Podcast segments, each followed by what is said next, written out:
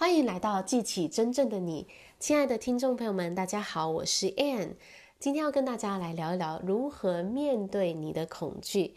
你正在突破你自己吗？我们来做一个小小的自我评估，在你现在所采取的行动，就是为你的目标所做的那些事情当中，你所感受到的恐惧有多大？一到十分，十分是强烈的恐惧，你给自己几分呢？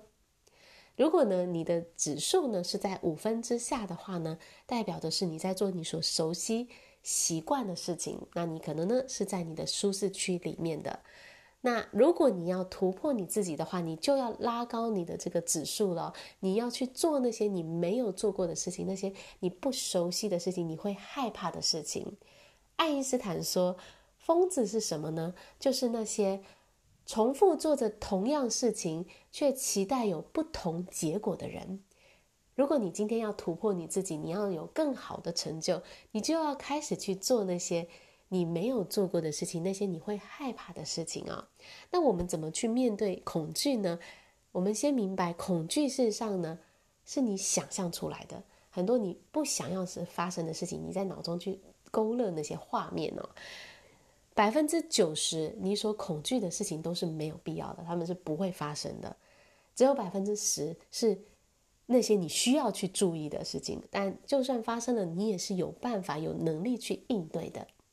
那我们怎么去面对我们的恐惧呢？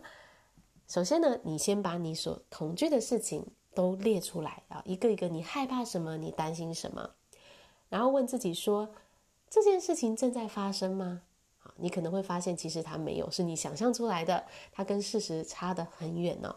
再来第二个呢，是问自己说，有什么事情是我现在可以做的，然后能够降低这件我害怕的事情发生的可能性。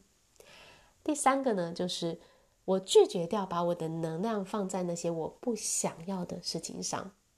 你可以去想你想要的事情，你也可以去想你不想要的事情。那你这是你的自由意志，你的选择，你要把能量。放在什么事情上呢？就算你恐惧的事情发生了，老天爷和你都有办法去处理。这是你要持续告诉自己的。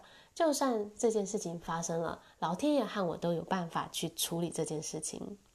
然后呢，就开始把你的注意力都关注在那些你现在可以做的事情上，那些你想要它发生的事情上面。所以啦，今天跟大家聊的就是恐惧，事实上是很正常的一种心理状态。